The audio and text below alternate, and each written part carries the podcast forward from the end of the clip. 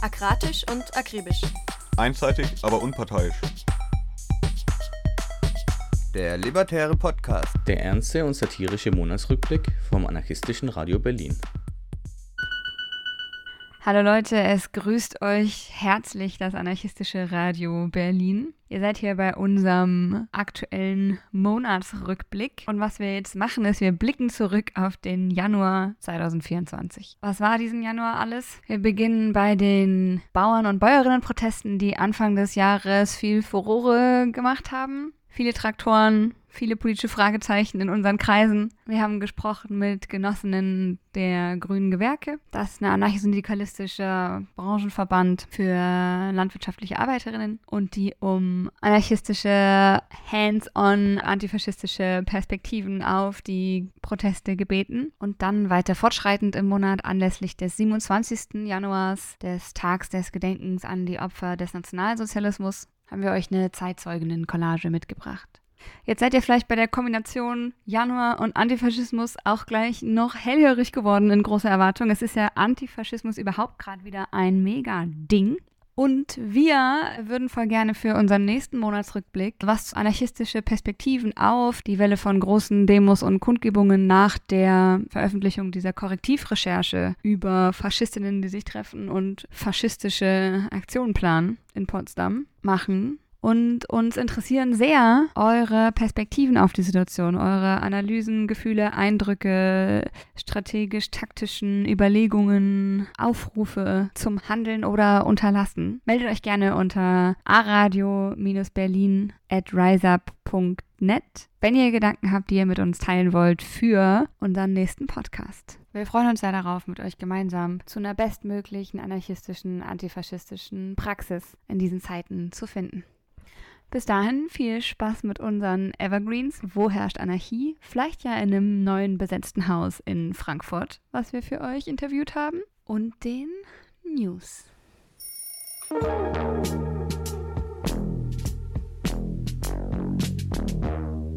Willkommen zum Anarchist Newsroom. Heute bekommt ihr von uns folgende Meldungen um die Ohren gerieben. Andreas Krebs befindet sich im Hungerstreik. ArbeiterInnen im Kampf gegen Delivery Hero, Unterstützung für Jevjen und das ABC Moskau und zu guter Letzt ein Aufruf zur Rache am Patriarchat. Jetzt zu den Meldungen im Einzelnen. Berlin-Tegel. Andreas Krebs befindet sich im Hungerstreik. Worum geht es? Mehrfach stellte Andreas einen Antrag zur Genehmigung der Zusendung und Aushändigung der Zeitungen Gefangeneninfo und Rote Hilfe. Bis dato wurden die Zeitungen der Gefangeneninfo einbehalten und die gestellten Anträge blieben unbeantwortet. Mitte Januar wurde eine Haftraumkontrolle bei Andreas durchgeführt und im Zuge dessen mehrere Ausgaben des Gefangeneninfo und weitere Unterlagen ohne ein Entnahmeprotokoll einbehalten. Andreas besteht jedoch auf seinem Recht zur Aushändigung der Unterlagen. Was jetzt? Er beantragt die Genehmigung und Aushändigung aller aufgeführten Dinge. Andreas begibt sich ab dem 29.01.2024 bis zu einer positiven Entscheidung in den Hungerstreik und wird im Zuge dessen die Missstände unter anderem einer breiten Öffentlichkeit zugänglich machen. Einen Verhandlungsspielraum wird es diesbezüglich nicht geben. Wir möchten hiermit Andreas Wunsch entsprechen und unterstützen seine Forderungen. Uruguay. ArbeiterInnen im Kampf gegen Delivery Hero Delivery Hero finden die nicht alle toll? Die Gewerkschaft Unión de Trabajadores Pedidos Ya informierte am 7. Januar, dass sie sich im Arbeitskampf mit der deutschen Firma Delivery Hero befindet, seitdem diese ohne Vorwarnung 251 ArbeiterInnen entlassen hat. Hunderte von ArbeiterInnen sind mit den schlechten Geschäftspraktiken der Vertreter der deutschen Firma Delivery Hero konfrontiert, welche Eigentümerin des Lieferdienstes Pedidos Ya ist. Am 5. Januar 2024 beschloss das Unternehmen einseitig die Entlassung von 251 ArbeiterInnen. Was? 251 ArbeiterInnen? Geht's noch schlimmer? Ja. Das Ganze geschah durch einen Videoanruf, der nicht länger als fünf Minuten dauerte. Seitdem kämpft die Gewerkschaft für die Wiedereinstellung der Entlassenen. Und nun? Wir rufen alle dazu auf, sich mit den ArbeiterInnen von Petidas Ja zu solidarisieren und gegen die beschissenen Geschäftspraktiken und prekären Arbeitsverhältnisse bei Delivery Hero hier in Uruguay und überall zu kämpfen. Riders Unite. Moskau. Unterstützung für Jevjen. Wer ist Jevjen und was wird ihm vorgeworfen? Jevjen ist ein Anarchist von der Halbinsel Krim. Er beteiligte sich an Umwelt- und Protestaktionen, besetzte und baute das besetzte Gemeindezentrum Autonomie in Charkiw mit auf. Er sitzt zudem seit dem 1. Februar 2018 unter dem Vorwurf des öffentlichen Aufrufs zum Terrorismus in Haft. Jevjen wurde zu sechs Jahren Haft in einer Strafkolonie verurteilt. Er verbrachte fast die gesamte Haftzeit als vermeintlich böswilliger Übertreter der Regeln in einer Einzelzelle wie können wir Jevjen unterstützen? Am 1. Februar 2024 endet seine Haftstrafe. Wir möchten helfen, etwas Geld für ihn zu sammeln. Seine Eltern sind gealtert, während er in Haft war und er benötigt Geld, um zu leben und sich an zivile Bedingungen anzupassen. Außerdem benötigt er medizinische Behandlung, da sich sein Gesundheitszustand durch die Inhaftierung erheblich verschlechtert hat. Wir, das ABC Moskau, wollen Spenden für Jevjen sammeln und ihm diese über eine russische Selbsthilfegruppe senden. Jede Hilfe ist willkommen, Solidarität ist eine Waffe. Berlin. Rache am Patriarchat. Was denn? Jeden Tag versucht in Deutschland ein Mann, seine Partnerin oder Ex-Partnerin zu töten. An jedem dritten Tag gelingt es. Das sind über 100 Mal pro Jahr. Gewalt gegen Queerness und alle Menschen, die nicht in die normativen Vorstellungen passen, nimmt stetig zu. Das gesellschaftliche Klima wird rauer und durch das Erstarken von rechten Ideologen befeuert, ob in Kleinstädten oder in Berlin. Anfeindungen, abwertende Blicke und Angriffe gehören für viele queere Menschen zum Alltag. Was habt ihr denn? Wir haben es satt, in einer Welt zu leben, in der Gewalt gegen uns zur Normalität gehört. Wir haben es satt, uns täglich gegen sexistische Sprüche wehren zu müssen. Wir haben es satt, von unseren Partnern, Familienangehörigen, Vorgesetzten oder Fremden objektiviert und als Eigentum behandelt zu werden und bei Auseinandersetzungen Angst um unser Leben zu haben. Und was wollt ihr dagegen tun? Lasst uns laut und entschlossen zeigen, was wir von dieser Scheiße halten.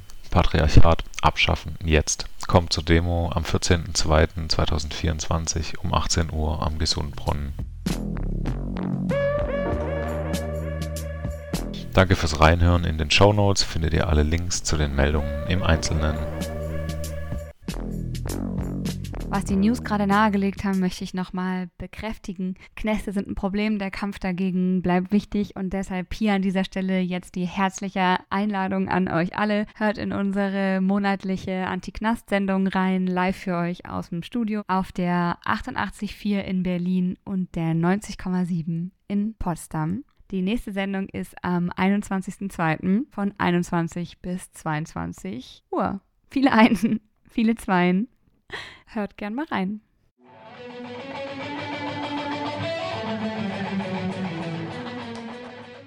Traktoren, Traktoren, Traktoren. Landwirtinnen und Landwirte protestierten im Januar gegen die Sparpolitik der Bundesregierung. Wir haben mit einer Person der FAU-Gewerkschaftsinitiative Grüne Gewerke gesprochen und wollten wissen, um was es da überhaupt geht. Der Hintergrund ging ja relativ groß durch die Medien, ne? Also es wurden sozusagen ähm, Begünstigungen zurückgenommen, von denen die BäuerInnen bisher erfasst waren, beziehungsweise ihre Agrarfahrzeuge. Genau, das wurde früher rechtlich damit begründet, vor allem, dass das Steueranteile sind, die sozusagen für die Straßennutzung fällig wären und weil diese Fahrzeuge die Straße nicht nutzen, war das seit den 60ern im Prinzip ausgesetzt. Und letztendlich waren das Proteste von UnternehmerInnen. Für uns als Gewerkschaft war das aber insofern interessant, dass es auch Betriebe betrifft, die auch progressiver arbeiten. Genau. Der Verlust von finanziellen Vorteilen ist nur ein kleiner Teil der Unzufriedenheit, die seit langem unter den BäuerInnen herrscht. Aus Sicht der ArbeiterInnen liegt das Grundproblem nämlich ganz woanders. Naja, prinzipiell, und das ist eigentlich das Tragische, dass es darum in den Protesten eben auch kaum ging, haben wir ein EU-Subventionssystem, was im Prinzip sehr stark auf äh, Großagrarindustrie geprägt ist. Gibt sozusagen diese Marktdynamik, von der in der Branche gesprochen wird, von wachsen oder weichen. Also Betriebe mussten eigentlich immer größer werden in den letzten Jahrzehnten durch die Anreize, die die Politik auch, die Subventionspolitik geschaffen hat, um am Markt noch bestehen zu können. Das geht vor allem zu Ungunsten aller Kleinbetriebe fast jeglicher Couleur. Das erzeugt natürlich Spannungen, vor allen Dingen eben bei den kleinen Betrieben, bei den Familienbetrieben. Worum es eben nicht ging, waren die Preismonopole oder um was es sehr selten ging, waren die Preisdiktate sozusagen der Abnehmer. Also das sind einerseits die VerarbeiterInnen, die zum Beispiel die Milch abnehmen von den BäuerInnen, aber gleichzeitig eben auch der Einzelhandel.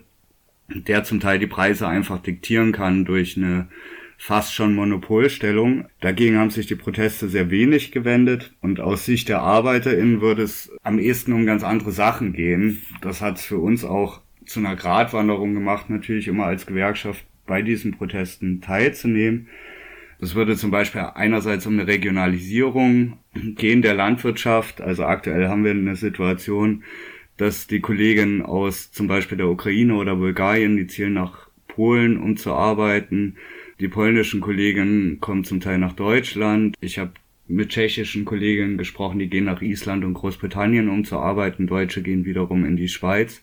Also wir haben eine unglaubliche Mobilität von Arbeit, weil die Löhne, die Arbeitsbedingungen so prekär sind. Wir haben gleichzeitig eine Agrarpolitik und auch Bauernproteste, die leider sehr stark auf nationale Konkurrenz zielen. Dem müsste Mensch eben eine, eine internationalistische Perspektive entgegenhalten. Aus unserer Sicht müsste es vielmehr darum gehen, Kollektivbetriebe möglich zu machen. Da haben wir sehr unsichere Rechtssituationen in Deutschland, solidarische Landwirtschaften stark zu machen. Und da muss man auch eindeutig sagen, bei den BäuerInnen-Protesten, dass da viele Betriebe, viele Chefinnen sich auch einfach an Betriebsformen klammern, nicht kooperative Einzelfamilienbetriebe, die so eben zermalmt werden, gerade in der Marktdynamik und dann aber auch oft nicht bereit sind, eben über Kollektivierung, kooperative Wirtschaften oder aber eben um über Konsumentinnen gestützte äh, Wirtschaft nachzudenken.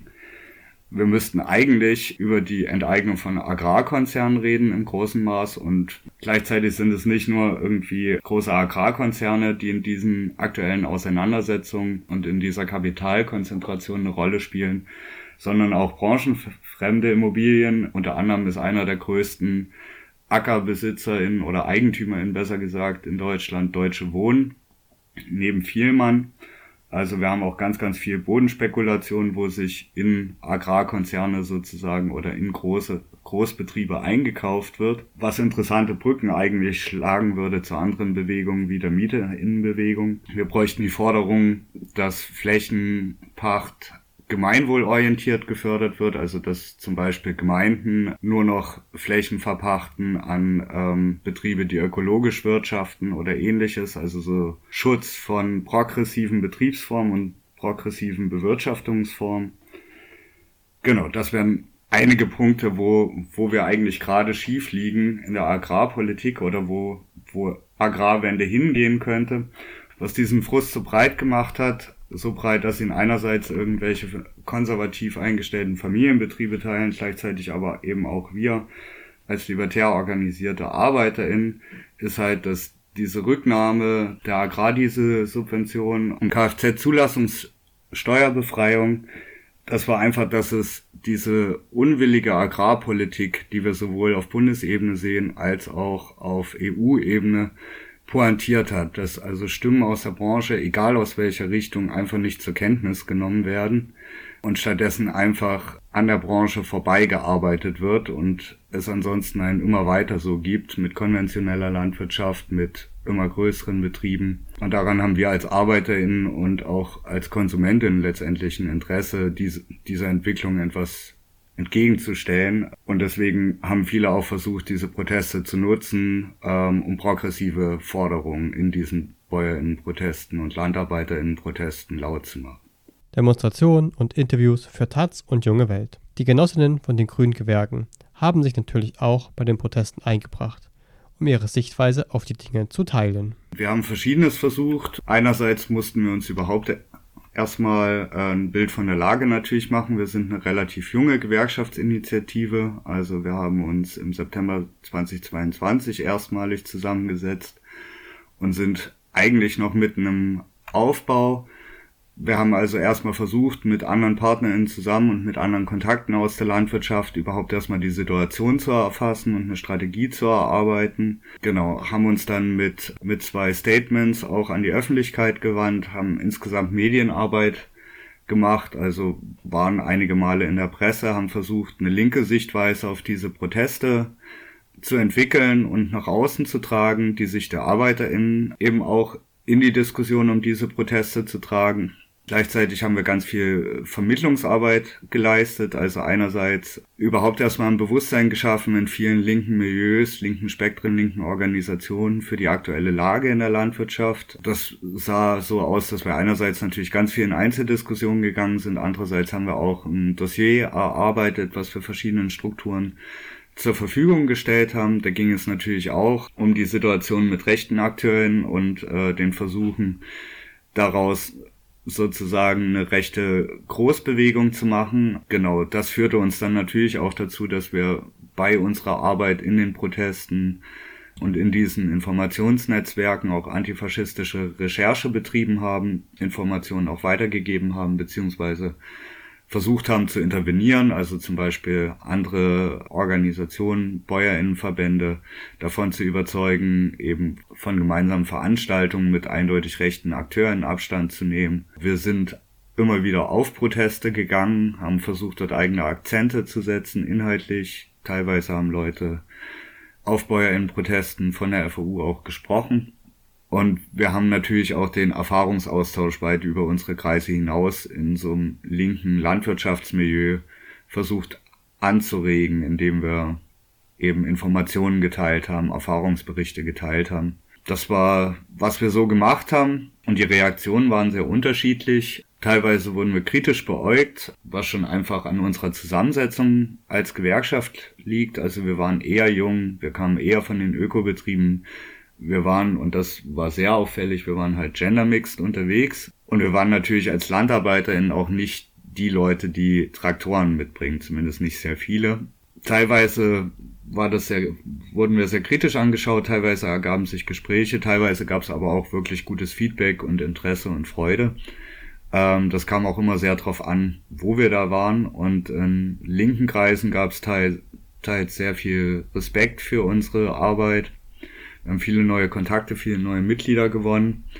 Aber natürlich auch äh, Kritik und Abwehrreaktionen. Das war ja auch schon an verschiedenen Stellen Thema, dass auch eine radikale Linke, eben weil Landwirtschaft auch nicht ständig auf ihrer Tagesordnung steht und auch ein anarchistisches Spektrum, wobei das weniger, da sehr irritiert waren und überhaupt sich erstmal orientieren mussten in dem Themenfeld.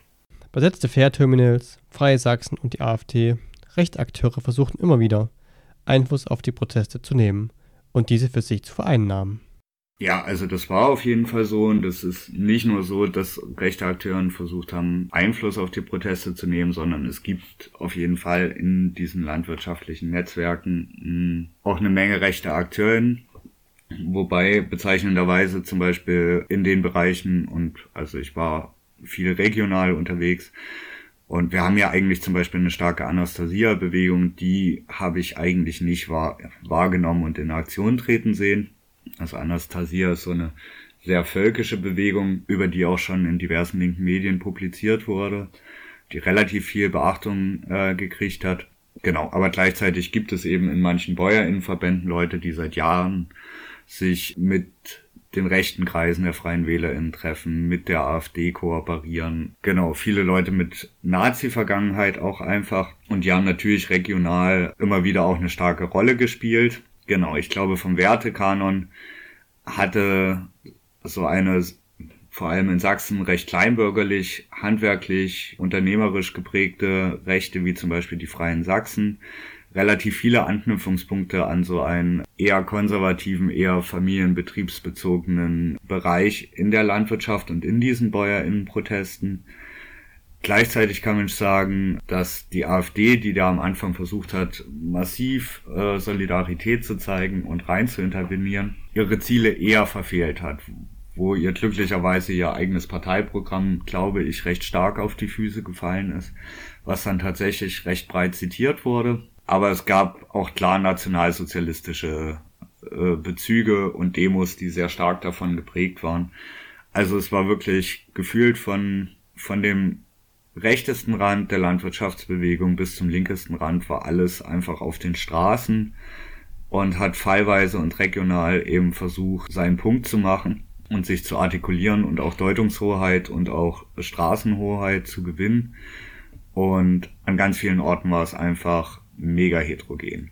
Und was man definitiv sagen kann, es waren auf jeden Fall mehr Rechte als jetzt Anarchistinnen oder Linksradikale in diesen Protesten, was einfach daran liegt, dass äh, die politische Rechte sich schon viel länger mit dieser Branche, den Akteuren in dieser Branche auseinandersetzt, vernetzt und einfach insgesamt äh, stärker dörflich geprägt ist. Genau, das fiel uns natürlich auf die Füße.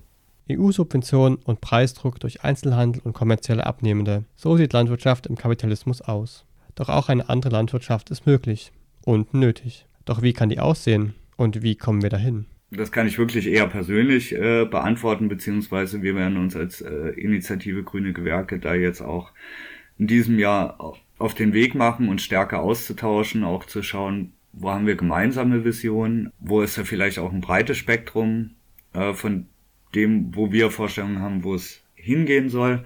Genau, und ich glaube generell gibt es so in einer, in der linksradikalen, anarchistischen Bewegung ja immer so zwei Pole. Das eine ist eher so eine handwerkliche Utopie, sage ich mal. Das andere ist das, was ich immer gern so ein bisschen als Space-Kommunismus bezeichnen würde, also ganz viel Automatisierung und ähnliches. Und ich glaube sozusagen, beide Zukunftsvisionen gibt's auch von linken Akteuren und Akteuren. Ich selber neige ganz klar äh, zu eher einer, einer beschaulichen, handwerklichen, sehr regionalen Zukunftsvision, die sich eher wieder ein bisschen mit den ja mit der Umwelt versöhnt und ähm, ja den Kreisläufen der Umwelt ich denke aber, was vielen gemein ist oder den meisten, die sich jetzt bis jetzt in der Initiative Grüne Gewerke versammelt haben, ist, dass für uns auf jeden Fall ganz klar im Fokus steht der Schutz von Böden, der Schutz von Naturräumen, von Artenvielfalt, natürlich der Schutz von ArbeiterInnen durch ganz andere Arbeitsorganisationen, durch bessere Aufteilung schwerer Arbeiten, bessere Betriebsorganisationen, durch Pestizidreduktion oder Ganzlassen und natürlich auch schon auf dem Weg äh, und da das Versuchen Solavis ja auch ein Stück weit, also solidarische Landwirtschaften, das Arbeiten in der Landwirtschaft ein Stück weit von der Profitlogik entkoppeln, um einfach sinnvoller arbeiten zu können. Genau, das leitet mich vielleicht auch so ein bisschen über auf das, was vielleicht, wo vielleicht schon mehr klar ist, nämlich was könnten strategische Schritte sein. Das ist eben sowas wie, äh, wie jetzt mehr Möglichkeiten schaffen, zum Beispiel Kollektivbetriebe äh, zu schaffen, also eine Rechtssicherheit für Kollektivbetriebe, sinnvolle Rechtsformen zu schaffen, Betriebe dabei zu unterstützen, bodenschonend zu arbeiten, mit neuen Konzepten zu arbeiten. Wir haben zum Beispiel einfach äh, Gesetze, die es mega schwer machen, manche Landwirtschaftskonzepte zu erproben und weiterzuentwickeln, beispielsweise Waldgartensysteme. Also einfach diese Hürden dafür zu kämpfen, diese Hürden auch zu beseitigen. Wir brauchen Konsumentinnenorganisationen, also wir brauchen und insgesamt eine viel stärkere Auseinandersetzung mit Landwirtschaft und was Landwirtschaft mit der Umwelt macht, auch über die Leute, die in der Landwirtschaft arbeiten, hinaus. Und wir brauchen Leute, die obwohl sie in der Stadt wohnen, obwohl sie nichts mit Landwirtschaft zu tun haben, eben auch diese Landwirtschaftsprojekte stützen. Also schaut euch um in eurer Gegend nach ähm, kollektiv organisierten oder auch nicht kollektiv organisierten als Zwischenlösung solidarischen Landwirtschaften. Das sind Betriebe, bei denen die Konsumenten sozusagen gemeinsam mit den Produzenten das Risiko tragen von Ernteverlusten, die eine Abnahme sichern und dementsprechend ganz viel ökonomischen Stress bei der Lebensmittelproduktion rausnehmen, oft wesentlich bessere Löhne ermöglichen, weil der Zwischenhandel ausgeschaltet ist, als das konventionelle Betriebe können und in denen dann auch wirklich viele interessante Experimente gemacht werden hin zu mehr Umweltschutz, nachhaltiger, weniger arbeitsintensiver Landwirtschaft und wo auch sozusagen die Möglichkeit besteht, mit uns aus der Branche bei der Arbeit in Kontakt zu kommen und was über Landwirtschaft und über Umwelt zu lernen, mit uns in die Diskussion zu gehen über das, was wir da machen und sich auch Änderungen potenziell einzufordern. Also einfach so eine Wiedereingliederung von Landwirtschaft als einen ganz wichtigen Segment der Gesellschaft. Das wäre auf jeden Fall was, was wir als soziale Bewegung, als Anarchistin schaffen müssen. Genau. Und ansonsten eben dafür streiten, dass es die betrieblichen Ansätze leichter haben, die eben ökologisch nachhaltig und äh, besser bezahlt mit mehr Arbeitsschutz arbeiten.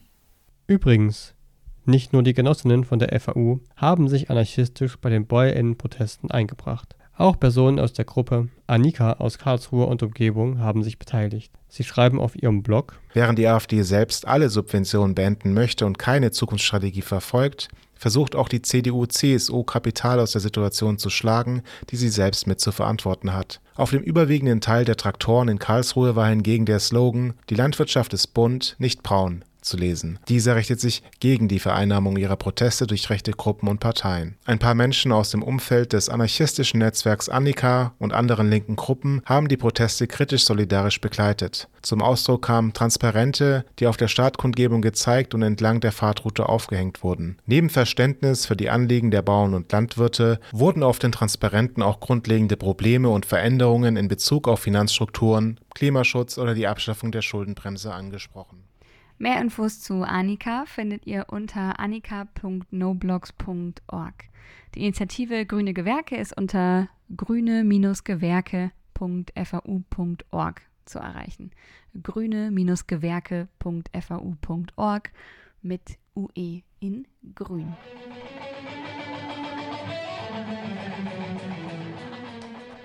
»79 Jahre ist die Befreiung des Konzentrationslagers Auschwitz in diesem Jahr her. Am 27. Januar 1945 wurde das Vernichtungslager Auschwitz-Birkenau durch die Rote Armee befreit. Gerade in diesen Zeiten, wo Antisemitismus, Rassismus, Queerfeindlichkeit wieder so krass an Schwung gewinnt, wollen wir die Stimmen einiger Überlebender verstärken, um die Erinnerung an das Geschehen aufrechtzuerhalten. Thematisch bedingt sind die nachfolgenden Schilderungen sehr intensiv, seid da gewappnet.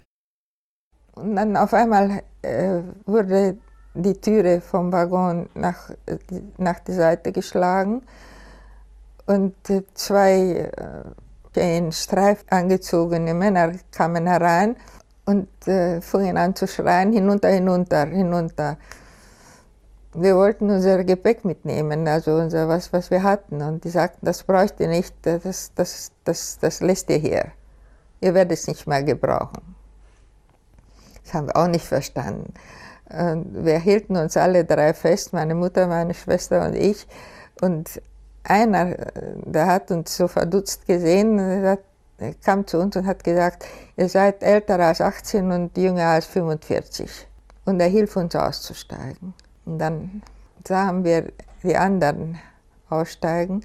Meine Schwester und ich, wir nahmen meine Mutter in die Mitte und wir gingen los. Aber wir, wir guckten gar nicht mehr nach hinten, wir gingen los. Wir haben uns von, von den anderen getrennt. Meine Tante, eine, die ich sehr mochte und die wir alle sehr mochten, sie schrie nach uns, lasst uns nicht alleine, lasst uns nicht alleine, lasst uns nicht und wir sind losgelaufen, damit wir nicht mehr zusammen sind. Es waren lauter ältere Leute. Und als wir dann bis zu Mengele kamen, dass ich erst jetzt äh, danach verstanden habe, was uns passiert ist, dann hat er uns nach rechts geschickt. Und niemand aus der Familie haben wir, niemanden haben wir wieder gesehen. Also die ganze Familie ist nach links marschiert. Und keiner hat es überlebt.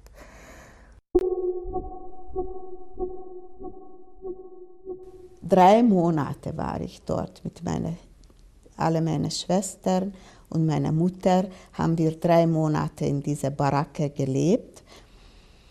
Und wenn wir abend uns hingelegt haben, wie die Sardinie, eine in die andere hineingelegt, damit wir Platz haben, oder manche haben nicht einmal Platz gehabt, sich hinzulegen so, sondern gesessen und, und eine auf die andere sich auf den Schulter gelegt und so hat, haben sie gedöst und geschlafen. Von Schlafen richtig war nie die Rede, weil wo, wo so viele Menschen zusammen sind, jeder hat gestritten um, um seine Plätzchen sozusagen, nicht?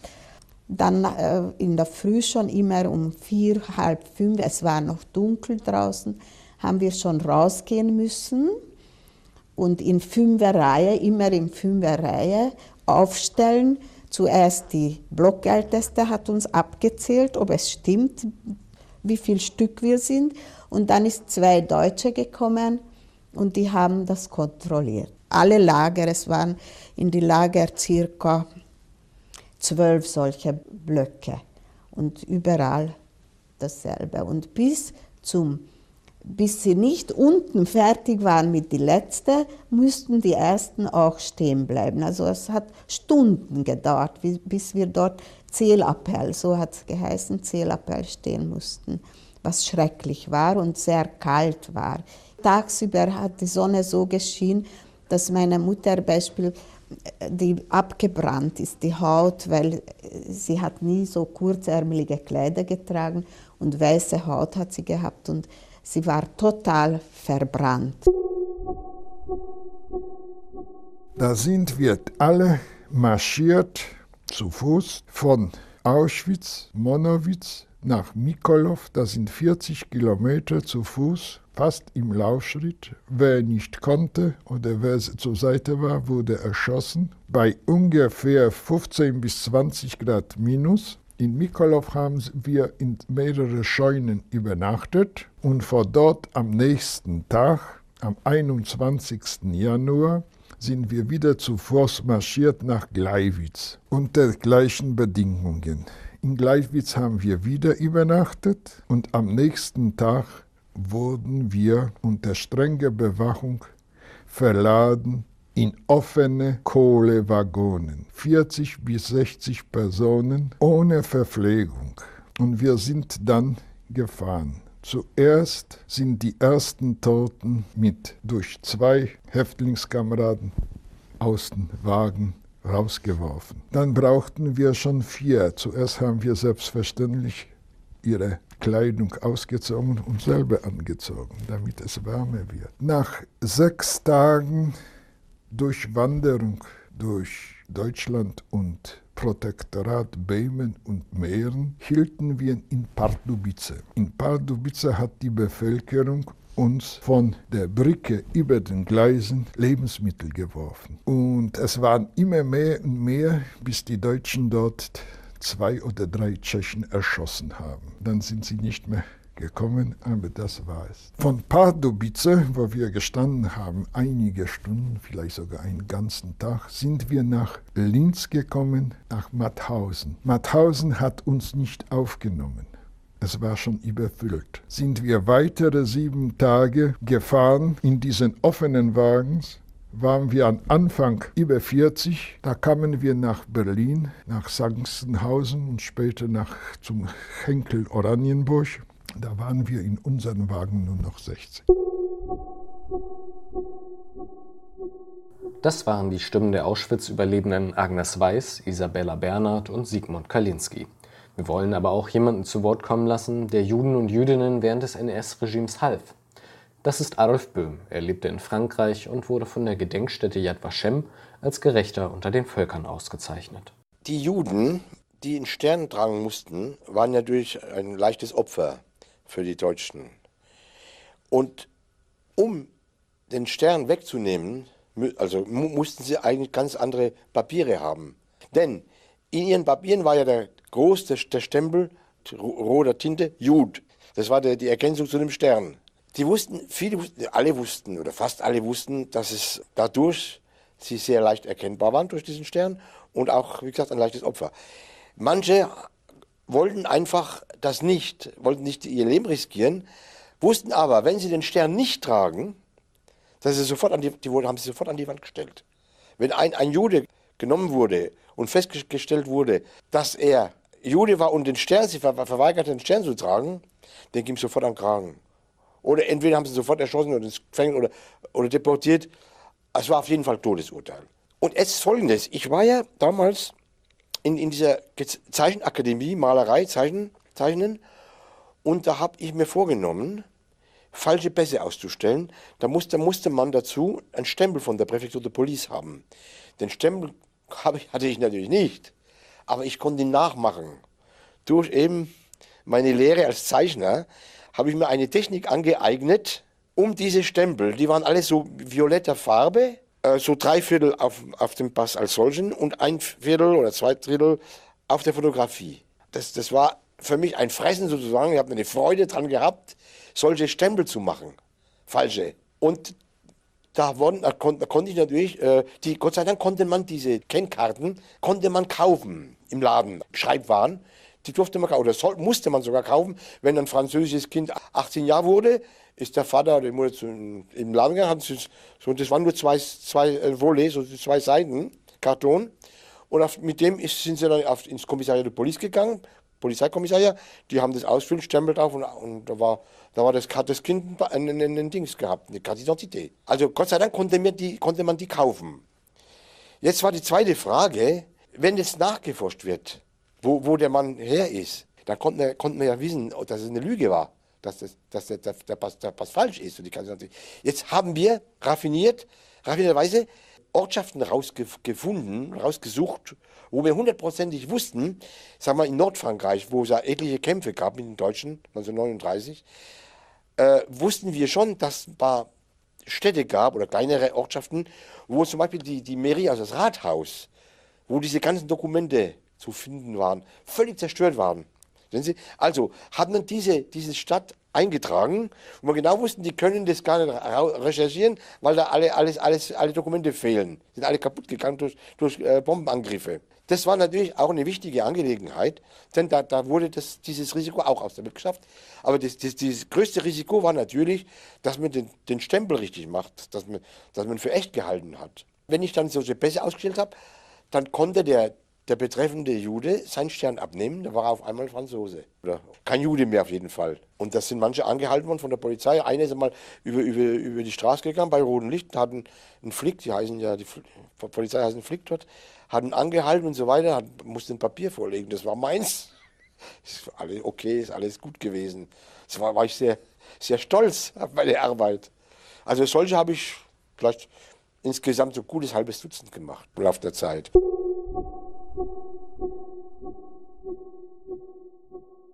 Es gab in Berlin um den 27.01. herum viele Gedenkveranstaltungen. Viele davon waren auch nicht am 27.01. direkt, weil das ein Samstag war, also auf den Schabbat gefallen ist. Eine davon war eine Initiative, um gemeinsam den Schrecken von Shoah und zu gedenken. Die Idee war dabei, Solidarität zwischen Betroffenen von Antisemitismus, Antiziganismus, Antiromaismus sichtbar zu machen und zu stärken. Von dieser Veranstaltung haben wir ein paar Eindrücke mitgebracht. Und wir möchten den Moment nutzen, um auch allen anderen Menschen zu gedenken, die im Nationalsozialismus verfolgt wurden. Wir denken an Queers, arme und kriminalisierte Menschen, Menschen, die nicht ins faschistische Bild von gesunder geistlicher und körperlicher Verfassung gepasst haben. Anarchistinnen, Sozialistinnen, Kommunistinnen, Antifaschistinnen und allen anderen Verfolgten und Bedrängten. Moschale und Joviale, Lacho Dives. Das ist die Begrüßung in Romenes, die Sprache der Sinti und Roma. Es ist mir eine Ehre, als deutscher Sinto am Internationalen Holocaust-Gedenktag am Mahnmal der ermordeten Juden Europas sprechen zu dürfen. Heute gedenken wir an die Opfer des Genozids von sechs Millionen Juden sowie an 500.000 Sinti und Roma, die während der Nazi-Diktatur ermordet wurden. Ist das nicht ein Zeichen, dass Juden, Sinti und Roma sich gegen Antisemitismus und Antiziganismus wehren müssen? Der sich in ganz Europa auf dem Vormarsch befindet? Unsere gemeinsame Vergangenheit im Nazi-Deutschland verpflichtet uns dazu. Es ist nicht hinzunehmen, dass Juden Angst haben, die Kippa oder den Davidstern zu öffentlich zu tragen oder Sinti und Roma in den Schulen, im Arbeitsleben oder in der Wohngemeinschaft ihre Herkunft verleugnen müssen. Nach einer Umfrage möchten 60 Prozent keine Sinti und Roma in ihrer Nachbarschaft haben. Ich hoffe, dass sich die Geschichte nicht wiederholt. Ich bin Holocaust-Überlebender aus Deutschland. Bereits im Mai 1940 wurde meine gesamte Familie aus unserem Heimatort Trier in die Lager im deutsch besetzten Polen deportiert, weil sie Sinti waren. Meine älteste Schwester Bertha war beim Abtransport zwölf Jahre, mein jüngster Bruder drei Jahre. Meine Geschwister haben mir erzählt, dass alle Kinder, auch die ganz Jungen, schwerste Zwangsarbeit in den Lagern leisten mussten, wie Straßenbau und Schützengräben ausheben. Es gab fast nichts zu essen. Kartoffelschalen war ein Festessen. Wenn es mal trockenes Brot gab, und es war sehr trocken, wurde es untereinander aufgeteilt. Wir litten während den ganzen Jahren unter großem Hunger und Angst zu erfrieren oder ermordet zu werden. Ich selbst wurde Anfang 1944 im Ghetto Lublin geboren. Meine Mutter musste mich eingewickelt in ein Fetzentuch mit zur Arbeit nehmen und in den Wintermonaten neben sich in den Schnee legen. Ein Wunder, dass ich und meine engste Familie überlebt haben. Viele meiner nahen Verwandten haben den Holocaust dagegen nicht überlebt. Viele wurden in Auschwitz vergast und ermordet. Das Ende des Kriegs bedeutete für uns Sinti und Roma allerdings nicht das Ende der Ausgrenzung, Erniedrigung und Verfolgung. In den staatlichen Behörden der Bundesrepublik Deutschland trafen Täter, die in der NS-Zeit für die Deportation und Verfolgung unserer Familie verantwortlich waren, die Entscheidung über unsere Entschädigungsanträge. Nur dank der mutigen Bürgerrechtsbewegung von Sinti und Roma darunter viele Holocaust-Überlebende, aber auch den nachfolgenden Generationen, gelang es unserer Minderheit in den 70er und 80er Jahren die Anerkennung der Nazi-Verbrechen. Es erfüllt mich mit großer Sorge, wenn ich heute wieder den zunehmenden Nationalsozialismus und, und Rechtsextremismus in der Welt sehe. Meine Familie und ich mussten erfahren, wozu rassistischer Hass und Gewalt führt. Ich persönlich habe in den 90er Jahren zwei rechtsradikale Anschläge auf meine Person und auf mein Geschäft erlebt. Das Vermächtnis der Opfer von Auschwitz ist eine Verpflichtung. Das Dritte Reich ist nicht nur unser, es ist unser aller Geschichte. Werden Sie Ihrer Verantwortung gerecht. Wir dürfen nicht zulassen, dass das Nachdenken über die Vergangenheit eingemauert wird in einem Vakuum, weit weg von uns. Wir können nicht den Millionen Ermordeten gedenken. All jene Menschen, die um ihr Leben betrogen worden sind, wenn wir nicht bereit sind, wenn wir nicht den Mut haben, heute zu handeln. Gedenken ohne Verantwortung, Gedenken ohne Handeln ist Verrat an diesen Menschen. Und damit muss Schluss sein. Die Aufnahmen von eben stammen von einer sehr bürgerlich geprägten Gedenkveranstaltung. Und jetzt zum Abschluss dieses Beitrags zum 27.01. haben wir noch Impressionen einer Antifa-Demo für euch. Die war am 27.01. ging durch den Prenzlauer Berg bis nach Weißensee in Berlin und hatte ein total schönes Konzept, nämlich sie war so ein kleines bisschen stadtführungsmäßig organisiert. Es gab sehr, sehr viele Redebeiträge zu ganz konkreten Orten, Häusern, an denen wir vorbeigezogen sind. Entweder zu Geschichten von Verfolgung oder Geschichten von Widerstand damals, aber auch zu aktuellen faschistischen Akteuren in der Gegend. Alle zusammen gegen den Faschismus! Alle zusammen gegen den Faschismus! Als überzeugte Linke ist es deshalb wichtig, die unsere Überzeugung auf die Straße zu tragen und gegen den stets präsenten Faschismus zu kämpfen. Wie ihr schon gehört habt, sind wir hier in der Straße, wo Erik S. wohnt. Er ist ein bekannter faschistischer Gewalttäter und Mitglied des Dritten Wegs. Er ist unter anderem dafür bekannt, dass er und weitere Mitglieder des Dritten Wegs sich bewaffnet vor dem Freibad Pankow aufgebaut haben und dort migrantisch gelesene Personen angegriffen haben. Außerdem hat die Gruppe versucht, auf dem CSD 2023 queere Personen einzuschüchtern und anzugreifen.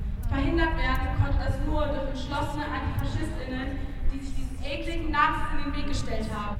Antifa bleibt Handarbeit und es ist an uns, dem Dritten Weg und anderen faschistischen Gruppen zu zeigen, dass das hier unsere Straßen sind. Es geht um jeden Raum, jede mitzunehmen. Ob an Schulen, in Kneipen, in Sporträumen, auf Demos oder in den Briefkästen unserer Nachbarschaft. Überall, wo der dritte Weg auftritt, muss er Konsequenzen für sein politisches Handeln erwarten. Erst wenn Erik sich so unwohl in unseren Kiezen fühlt, dass er sich nicht mehr traut, politisch aktiv zu sein, haben wir unseren antifaschistischen Auftrag erfüllt. In diesem Sinne, lasst uns gemeinsam laut sein und diese Schweine aus dem Kiez verjagen.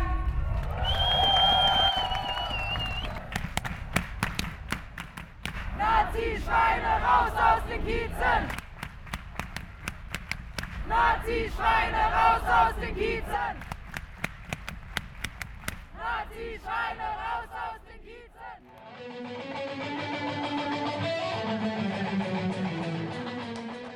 Also, Faschos wollen wir ja schon mal nicht in unseren Kiezen, auch nicht irgendwo anders. Was wollen wir denn in unseren Kiezen? Vielleicht selbstverwaltete Orte für eine gut organisierte Nachbarschaft.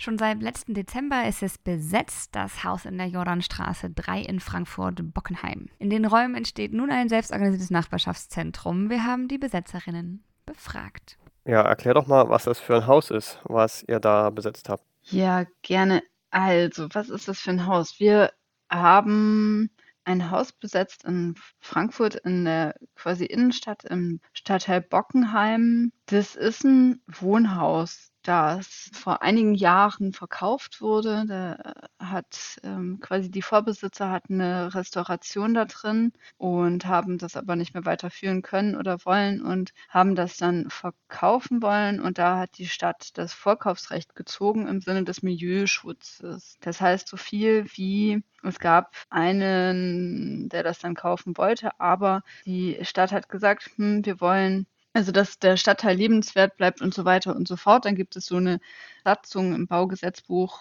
Paragraph 89, wie auch immer, äh, der sich darum kümmert, dass Milieuschutz stattfindet, worin halt auch Liegenschaften also so behalten werden, dass dort quasi keine Rendite gemacht wird mit Spekulationsware, Mietwohnungen und so weiter und so fort. Und dann haben, also die haben es gekauft und haben es aber dann nicht genutzt. Das heißt, dieses Gebäude hat dann zumindest zu einem Teil, zumindest zum, also auch das, der Teil, der davor quasi auch Restaurant war, hat halt leer gestanden. Es wohnen weiterhin Menschen drin, mit denen wir ein sehr gutes Verhältnis haben. Und wir benutzen quasi das Erdgeschoss, um sowas wie einen ja, offenen Raum, Café zu haben. Und das erste Obergeschoss, wo quasi so ein, ein, ja, ein Raum entstehen soll, wo man eben quasi Beratungen machen kann oder halt Seminare oder was auch immer, auf jeden Fall eher als geschützten Rahmen. Also das ist das Haus. Es gibt eine so eine typische Mischnutzung, wo zum einen quasi ein Projektraum drin en entsteht und ähm, ganz einfach halt auch Wohnraum existiert und wei weiter existieren soll. Und wie ist die Besetzung gelaufen? Ich würde mal sagen, die Vorbereitung schon, also hat ein paar Jahre schon stattgefunden, nachdem das Objekt bekannt war, auch bekannt war, dass es doch dort einen Leerstand gibt und auch bekannt war, dort, dass es dort gut ist, diesen Leerstand zu nutzen. Das heißt, es hat auch sowas wie eine Erschließung stattgefunden. Es war dadurch klar, was es schon gibt in der Nachbarinnenschaft und was es dort aber auch braucht. Es gab Gespräche mit Leuten, die dort gewohnt haben und so weiter und so fort. Und dann gab es sozusagen, also bei dem, der Zeitpunkt war ein bisschen dem geschuldet, dass es an dem Wochenende so Aktionen gab in Frankfurt und ähm, eine Gruppe einen Raum gesucht hat, um einen Vortrag ähm, zu machen. Und so haben quasi zum einen Leute, die schon sich sehr lange mit dem Objekt und der Umgebung befasst haben, mit den anderen abgesprochen und dann ja, war halt eine Tür offen, dann ist man halt reingegangen sozusagen, ja. Und wie ist es gekommen, dass ihr dann nicht geräumt wurdet und jetzt quasi da bleiben könnt? Das ist halt eher selten.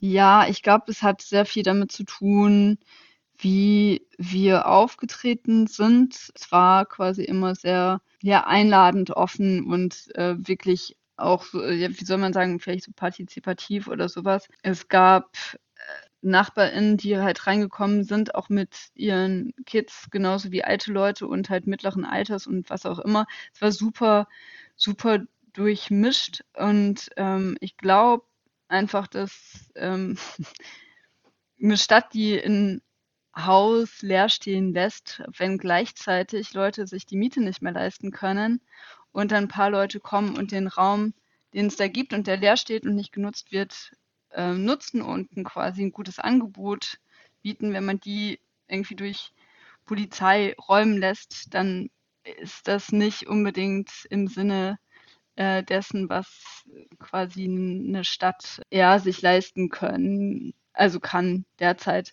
Damit tun die sich ja keinen Gefallen, wenn sie was räumen, was so ähm, nett anmutet, ja. Also gibt es ja dann keinen Anlass dafür. Du hast schon ein bisschen über die äh, Pläne gesagt mit dem Haus. Kannst du das noch mal ein bisschen genauer ausführen, was ihr jetzt vorhabt oder was ihr schon angefangen habt, um, umzusetzen? Wie gesagt, es gibt in dem Haus sozusagen eine Mischnutzung, eben Wohnraum, aber ähm, was wir halt unten im Erdgeschoss machen, ist halt einen offenen Raum zu gestalten und dort gibt es halt schon Leute, die gesagt haben, was sie dort regelmäßig stattfinden lassen möchten. Ja, es gibt zum Beispiel irgendwie einen Tag, wo halt so Leute kommen und sowas wie so einen Kinderraum machen mit so Vorlesecafé für Kids, wo die danach dann halt was spielen oder so. Ein Tag ist in Planung, dass es irgendwie so IT-Beratung für ältere oder halt digital nicht besonders affine Leute äh, gibt. Dann gibt es einen Tag, wo, wo halt so Hausaufgabenhilfe und sowas stattfindet für so Kids aus der Schule. Es gibt ein offenes Brunch ähm, samstags zum Beispiel, wo Leute halt herkommen können und Essen mitbringen können oder halt Essen nehmen können, wo man halt einfach ja, den Raum nutzt, um, um, um zu frühstücken oder, oder Essen zu teilen. Und ähm, dann gibt es sonntags eher so einen schwarzen Sonntag, Spielenachmittag und ja, der Raum ist halt grundsätzlich offen um halt auch Diskussionsabende zu machen, Vorlesungen, Konzerte, was auch immer, hat alles schon stattgefunden und ist halt auch weiterhin offen, um sowas stattfinden zu lassen. Da gibt es halt nicht die eine Gruppe, die alles machen kann, sondern das ist halt dafür auch da, um einen Raum zu gewährleisten, und im ersten Obergeschoss, wie gesagt, da ist es dann halt eher gedacht als Rückzugsraum, ja, geschützten Raum für, weiß nicht, zum Beispiel sowas wie Mietberatung, juristische Beratung für allerlei, als ähm, auch Raum, wo Gruppen irgendwie Seminare machen können, Klausuren machen können, Workshops machen können, aber halt dann in ihrem Rahmen wenn man so einen Raum betreibt, sage ich mal, da gibt es ja diverse Schwierigkeiten und Herausforderungen. Was sind so eure Herausforderungen, denen ihr gerade gegenübersteht? Also eine ist zum Beispiel, dass wir eine Duldung haben, aber keine Zwischennutzung oder Nutzungsvereinbarung und da quasi ein bisschen gerade auf der, auf der Wartebank sitzen. Wir sind ziemlich sicher, dass wir nichts befürchten müssen, puncto Räumung oder weiterer Strafanzeige, aber wir haben auch keine Ahnung, was gerade in Planung ist. Und wir haben natürlich Lust, ein paar Sachen dazu machen, den Raum zu gestalten, sind aber auch ein bisschen, also für mich ist es halt schon so ein, so ein Kriterium, wie viel Zeit, Energie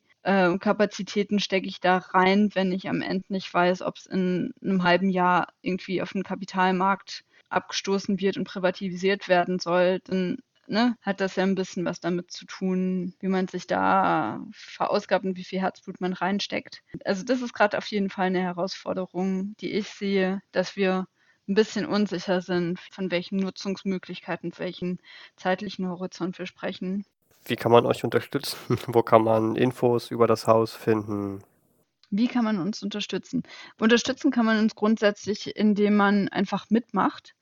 Ähm, wir sind ja, ne, wir sind keine Dienstleisterin, sondern äh, versuchen irgendwie einen Rahmen zu schaffen, um einen Raum hm, anzubieten und zu gewährleisten und so weiter und um, können das natürlich nur zusammen machen. Das heißt, wenn Leute Bock haben irgendwie auf einen auf eine Lesung oder sowas, dann können die das gerne organisieren und in die Hand nehmen und dann, ähm, also ne, gibt es dafür auch dann die Möglichkeiten. Unterstützen kann man uns auch, indem man quasi, denk mal, diese, diese politische Botschaft oder den politischen Willen teilt und damit nach draußen geht. Und unterstützen kann man uns auch über quasi Spenden, also nicht nur finanzielle, sondern auch von beispielsweise Kaffeemaschinen oder Kaffee und Sachen, die wir halt dort brauchen. Und erreichen kann man uns über die E-Mail-Adresse oder über Instagram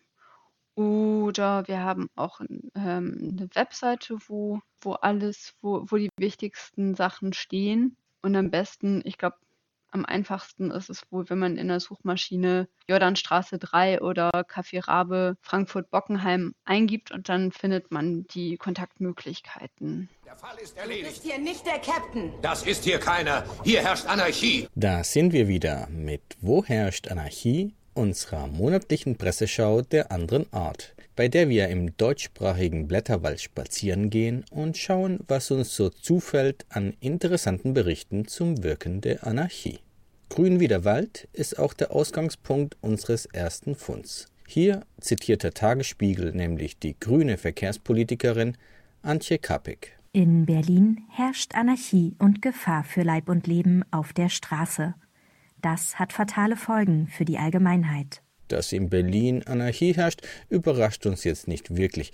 Dort sind wir zu Hause, das ist uns durchaus aufgefallen. Auch, dass die Allgemeinheit fatal leidet unter der Gewalt der Obrigkeit. Erstaunen tut uns jedoch, dass sie mit Gefahr für Leib und Leben nicht die Cops meint.